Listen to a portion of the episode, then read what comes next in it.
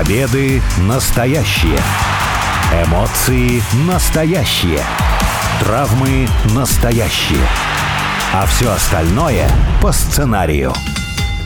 Это все по сценарию. Передача на радио, посвященная профессиональному рестлингу. Меня зовут Алексей Красильников. У микрофона также обозреватель VSPlanet.net Сергей Вдовин. Сергей, привет. Привет. И мне кажется, сегодня очень хорошо, очень уместно и очень здорово будет побеседовать о таком замечательном а, аспекте рестлинга, как группировки.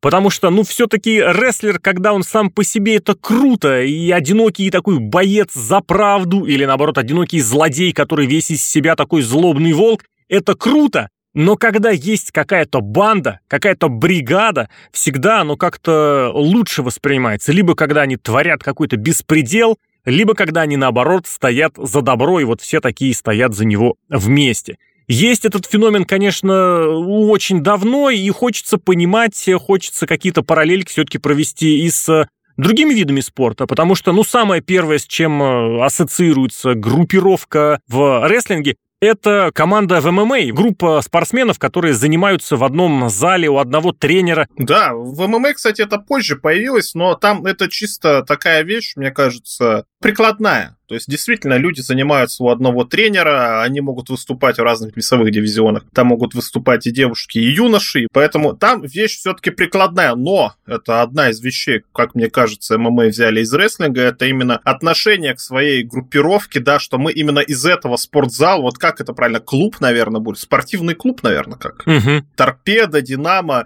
Но в ММА, конечно, все посложнее, потому что там могут быть и российские или рожденные в России выступать за какой-то американский вот этот вот клуб, или, допустим, uh-huh. в Бразилии находятся там тренеры и тому подобное.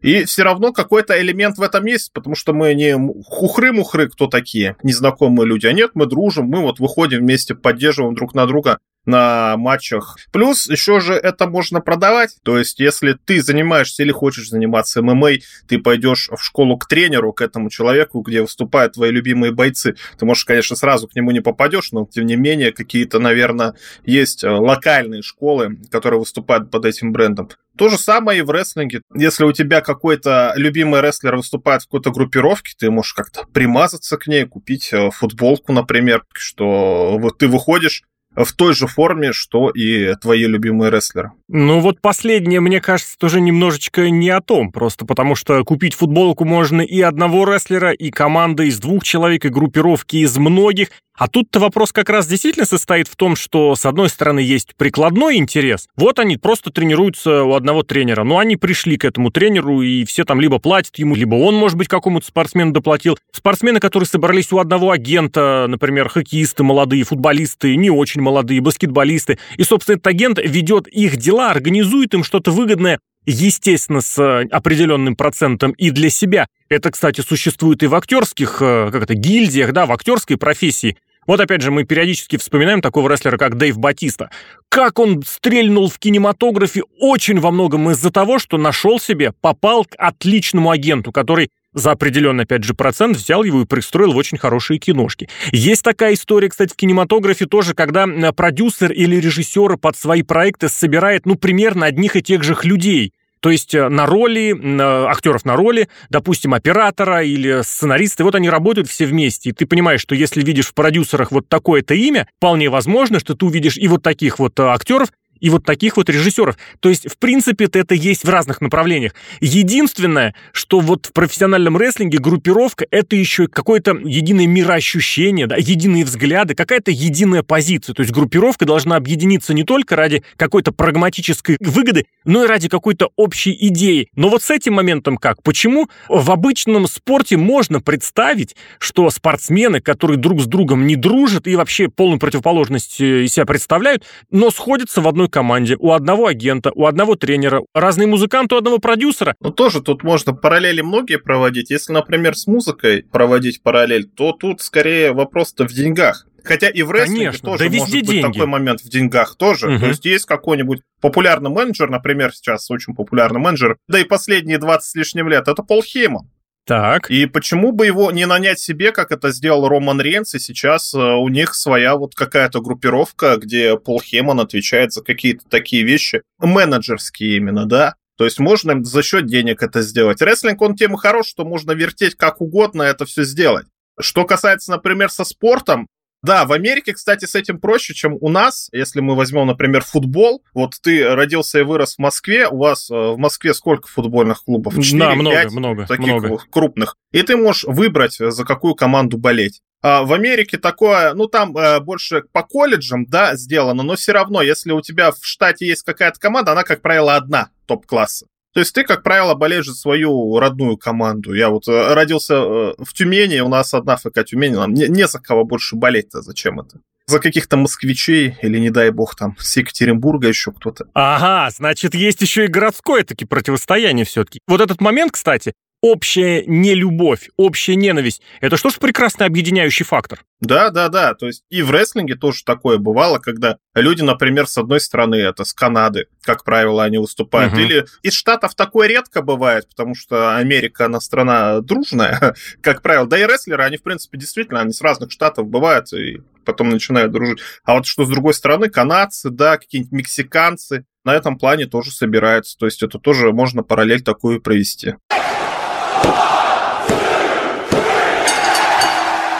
Ну вот, мне кажется, мы как раз очень уместно подошли к тому моменту, когда стоит поговорить и о том, э, для чего вообще группировки, почему они вообще существуют здесь и сейчас, почему они возникали, и вообще куда они движутся. Потому что изначально, если заглянуть в историю рестлинга, то вся вот эта суть группировочности, она состояла в том, что э, территории отдельные, ну, грубо говоря, компании отдельные, которые проводили шоу, они были ограничены в своей работе еще и географически.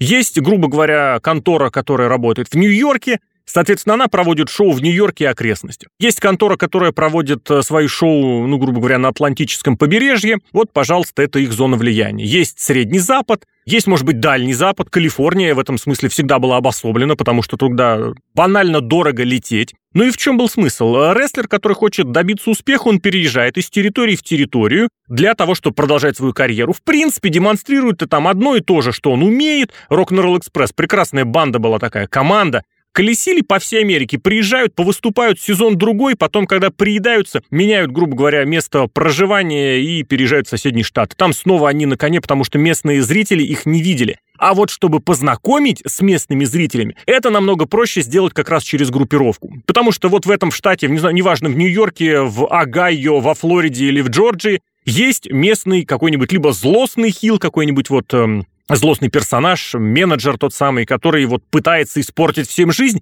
и если вместе с ним приезжает команда, если вместе с ним на шоу выходит рестлер, все понимают, да, это злодей, и да, вот у него примерно такое на уме. Или наоборот, подключается к положительному парню, и сразу всем становится понятно, что это как раз новый положительный персонаж. Но со временем телевидение, тем более национальное телевидение, все эти э, границы-то стирали. И чем дальше в лес, тем больше нужно было придумать новых идей для группировки, чтобы эта группировка получилась. Сегодня что эти группировки держат? Вот ты упомянул Пола Хеймана, у которого работает один из самых известных, если не самый известный рестлер из числа действующих, Роман Рейнс. Там же его родственники и одна из лучших команд современности братья Усоу, все они такую саманскую группировку представляют. И вот они зовутся Bloodline, кровная связь или э, кровная линия, там по-разному можно перевести. Что сегодня может объединить? Потому что в другом промоушене, Wall Elite Wrestling, вот на деньгах Мэтт Харди держит свой офис. Или, например, я даже не знаю, какая-то дружба держит лучших друзей. Сегодня почему группировки вообще есть? Всегда же выгоднее, интереснее продвигать одного человека. Всегда звезда затмевает свое окружение. Ну да, ну, может быть, группировки, они для того и нужны, чтобы какая-то звезда либо родилась, если в группировке какие-то все более-менее одинакового уровня, или с другой стороны, вот эта звезда, она за собой подтянула других людей. Тоже яркий пример был группировка Криса Джерика, Вула Элит Рестлинг, а как он назывался, я уже... Inner Circle, а, узкий круг. Внутренний круг, узкий круг, да. да. Там э, звезда был, по сути, один Крис Джерика, да, это человек, который выступает много лет, выигрывал много мировых чемпионств по всему миру, не обязательно в одной Америке, он и в Японии выступал, и в Мексике в свое время, конечно, но тем не менее. И к нему добавили других персонажей, чтобы они тоже как-то стрельнули или себя показали. Вот из этой группировки Сами Гевара появился сейчас чемпион в All Wrestling, чемпион ТНТ телеканала, на котором идет шоу Динамит, которое, ну и есть, mm-hmm. по сути, All Elite Wrestling. То есть какое-то это дает, то есть дать э, толчок какой-то молодой звезде. В том же All Elite Wrestling, это, кстати, очень тоже хороший пример, Dark Order есть группировка, у которой, ну, нету своей звезды, там была своя звезда а, Броди Ли, к сожалению, он скончался в прошлом году. Но, тем не менее, сейчас они продолжают, и как-то за счет его памяти, за счет всего этого, они продолжают, да, их держит дружба и общая дружба с а, погибшим их другом. Но ты обратил внимание, что либо действительно какая-то дружба, вот эта умозрительная совершенно выходит, потому что в том же в темном порядке совершенно разные рестлеры объединены. Есть те, которые до того в команде выступали вместе, например, Алекс Рейнольдс и Джон Сильвер, а все остальные как-то собирались вот с миру по нитке, и вот у них общего-то толком ничего нет, кроме того, что нам показывают, как они немножечко вымученно, может быть, там сидят, празднуют, э, или, или наоборот, грустят, или где-то бегут помогать Адаму Пейджу. Вот перед его матчем на недавнем Pay-Per-View Full Gear был прекрасный момент, когда он сам на лошади ехал на матч и показывали, как они все за него там переживают, бегают по всяким различным крытый надземный переход. Вот так это, наверное, будет уместно назвать. А в остальном, вот это искусство группировок, оно такое ощущение, что куда-то потихонечку-то и уходит. И нужно ли оно сейчас, учитывая, что действительно, представь себя на месте организатора, Зачем тебе связываться с группировкой? Зачем тебе э, приглашать на свое шоу известную группировку, учитывая, что тебе придется платить всем, в карт ставить всех, и, соответственно, тоже каким-то образом продумывать, чтобы, ну, значительная часть участников, э, половина, например, какие-то победы все-таки одержала. Не проще ли, а я уверен, проще, пригласить какого-то одного рестлера по одному и дела с ними вести проще? И зависимости такой нет, что если вдруг кто-то не приехал или вдруг с кем-то поругался, от тебя не отвалится сразу не 10 человек, а всего один. Ну, сейчас-то это, наверное, не очень актуально, потому что все, кто которые компания, у них свои группировки, да, в инди-рестлинге кто там МДК, если только, но это те же самые, они выступают э, в одном промоушене, как правило, GCW, этот промоушен. Нет, они как раз-таки колесят они ездят, по да, но не э, э, это не то, чтобы какие-то супер-пупер звезды, где каждому надо заплатить большие деньги. Они, видимо, выступают как коллектив, как какой-нибудь ласковый май, ты же не будешь одного Юру Шатунова заказывать, кто пойдет на Юру Не, на Юру Шатунова, так, кстати, пойдут. Ну, ты сейчас... Ю... Вот это-то как раз прекрасный пример. Но Юра Шатунов, он один не справится потому что кто-то должен помогать ему петь, кто-то должен на гитаре играть и тому подобное. То есть, э, видимо, они все вместе Ты сейчас как-то очень договоренные. области пример привел, потому что Юрий Шатунов приехал, воткнул флешку и понесла. Это сейчас, а в те времена нет, это такого не было. В те времена, в те времена было много, кстати, Юр Шатуновых, которые одновременно да, ездили о том-то и речь. Да. Это тоже в какой-то мере, извини, пожалуйста, это пример, э, как это сказать, той самой группировочности, потому что, ну вот все объединены просто не одним промоутером, не одним продюсером, не одним менеджером, а одним именем. Так было с э, новым Осборн, мировым порядком например. в 90-е. Если Много Ози Осборнов было?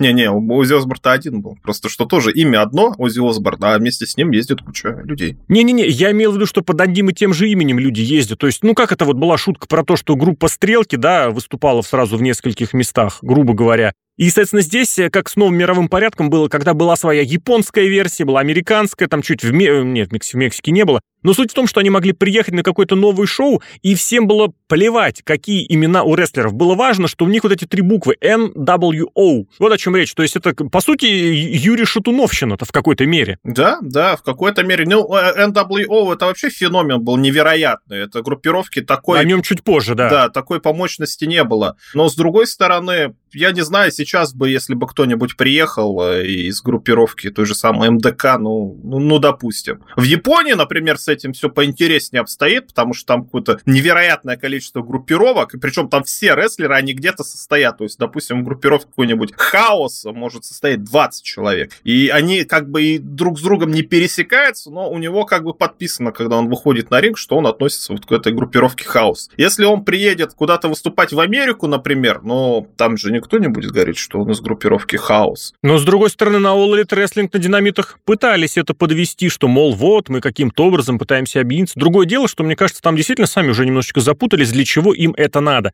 Но несколько больших группировок, они действительно как присутствовали, так и продолжают. Ну, из самых популярных, наверное, в последнее время Bullet Club, самое известное. Но они посредственно в Японии трендом огромнейшим. Правда, опять же, несколько лет назад были Лос Ингобернаблес де Хапон. Правда, как это, неуправляемые из Японии. Это, правда, была заимствована идея из Мексики, но, тем не менее, тоже оттуда вышел и... И уже, кстати, не один чемпион, потому что и Шинга Тагаги тоже победил. Это действительно тот момент, когда вроде бы это есть в традициях, но при этом оно каким-то образом должно эволюционировать, и не всегда это заметно, потому что если с Bullet Club и с Ингобернаблес есть вот эта идея, то далеко не всегда, не везде она прослеживается. Прослеживается какая-то спортивная составляющая. Вот было бы интересно, например, на Олимпиаде посмотреть сольное выступление гимнаста, и он говорит, что он из такого-то города, из клуба «Динамо», например. Ну, мне кажется, это было бы прикольно. Ну, Например, в американской сборной по университетам эта привязка всегда есть. Вот есть замечательная гимнастическая и уже печально, кстати, известная школа, например, из Мичигана. Школа имеется в виду по подготовке. Или тот факт, что Гейбл Стивсон, тот самый, который разорвал тяжелый вес в борьбе, он из Миннесоты, и это тоже те, кто борьбой увлекаются, они это знают. Ну, а какой-то, вот у нас, например, комментаторы об этом не говорят, по крайней мере, я не слышу. Ну, имеется было в виду, бы интересно. Да, Мне кажется, было бы интересно, и тоже бы повлияло на развитие спорта в России, что вот, вот этот вот чемпион э, мировой или олимпийский, он выступает вот из этого клуба, приходите, пожалуйста, записывайтесь.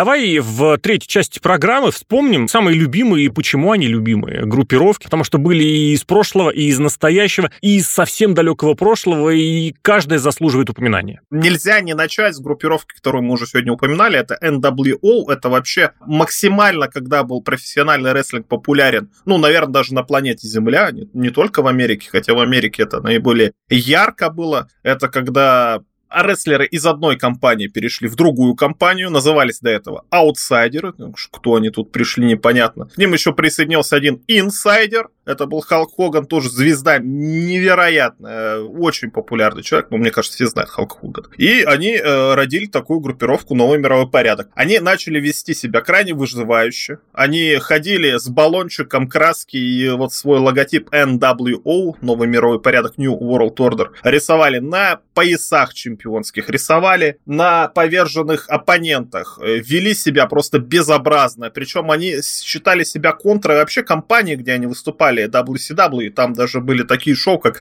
WCW против NWO. То есть это вот такой вот еще момент какая-то. В одной компании есть э, раскол, и в итоге одни фанаты за одних, другие за других, и фанатов-то в итоге больше. Это как этот был популярен Поппит, и, и, и второй еще какая-то такая же с пупырками. И все думали, а кто из них круче, что Поппит или второй? И вот, а, а все брали, и вот э, какой-то медийный момент. И в WCW этот момент очень хорошо оседлали, и NWO сейчас великая, и даже спустя сколько лет? Спустя, ну, 20 лет, да, на Расселмане, на главном 25, шоу. четверть века. Нет, четверть я имею в виду отметили. матч был даже NWO, когда выступали, когда Стинг э, дебютировал в WWE.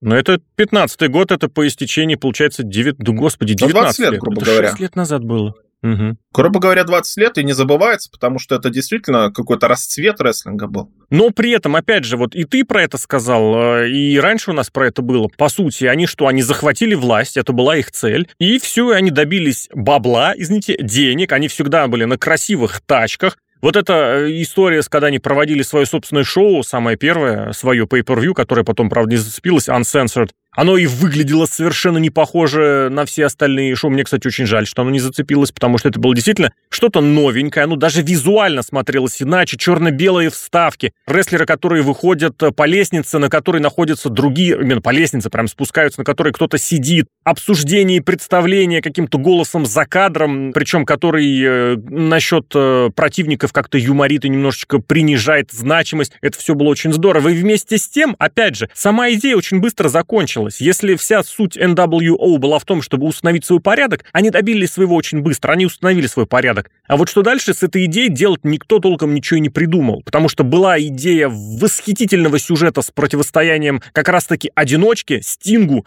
Стинг, он тоже многие, я думаю, его помнят, кто-то помнит, да, вот черно-белый воин справедливости, которого бросили все, от которого отвернулись все, который поругался по разным причинам со всеми, и который в одиночку пошел спасать вот этот свой родной дом. В итоге итоге спас, и тоже эту идею замяли. И потом началась война вот этого самого нового мирового порядка против другой версии нового мирового порядка. Все это вылилось в их последующее объединение, преснопамятный тычок пальцем смерти 4 января 99 года, когда, можно сказать, многие считают, что NWCW потерял вообще свою какую-то аутентичность и инициативу вообще в рестлинге. Я бы здесь, опять же, в пику хотел бы упомянуть тех, кто непосредственно в это же время противостоял, что ли, новому мировому порядку, это группировка, которая тоже, она изначально состояла из одной суперзвезды Шон Майклс, великолепный рестлер своего времени, топовый чемпион. Сердцеед. Да, Heartbreak Kid. Вместе с ним был его друг Хантер Херст Хелмсли, он же будущий игрок. К ним добавилась телохранительница этого самого Хантера Чайна, женщина-силовик с очень нетривиальной для своего времени внешностью. Это потом уже мы привыкли к тому, что женщина может быть накачанной, может заниматься тяжелой атлетикой,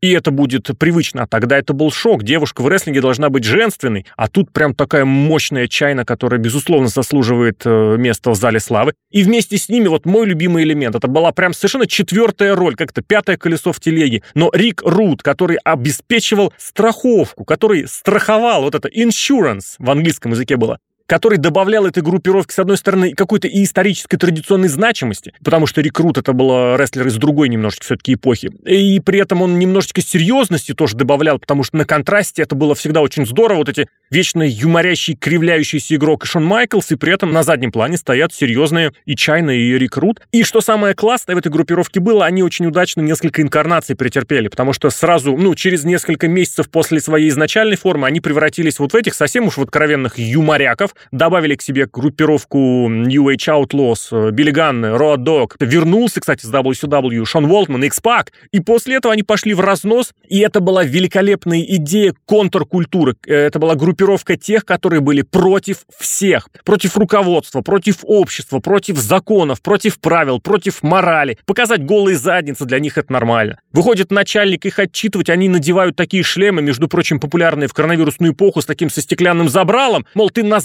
заплевываешь. У них там даже такие были эти, как это сказать, дворники, которые очищали эти самые забралы. И после этого тоже по прошествии нескольких лет очень удачно уже в серьезном возрасте Шон Майклс и игрок объединились уже как два взрослых мужика, которые столкнулись с разными трудностями, которых подпирали молодые, которые нашли в этой своей дружбе возможность перезапустить свои карьеры. Из недавнего что можно вспомнить? Есть отличный щит, есть отличный Nexus, который, увы, кстати, увы, не сработал. Что еще можно вспомнить из современности? Ну вот ты сейчас перечислил, я подумал, что все вот эти группировки, они были как контра выступали, то есть они против всех были, они пришли и начали устанавливать свои правила. У кого-то получилось лучше, у кого-то хуже.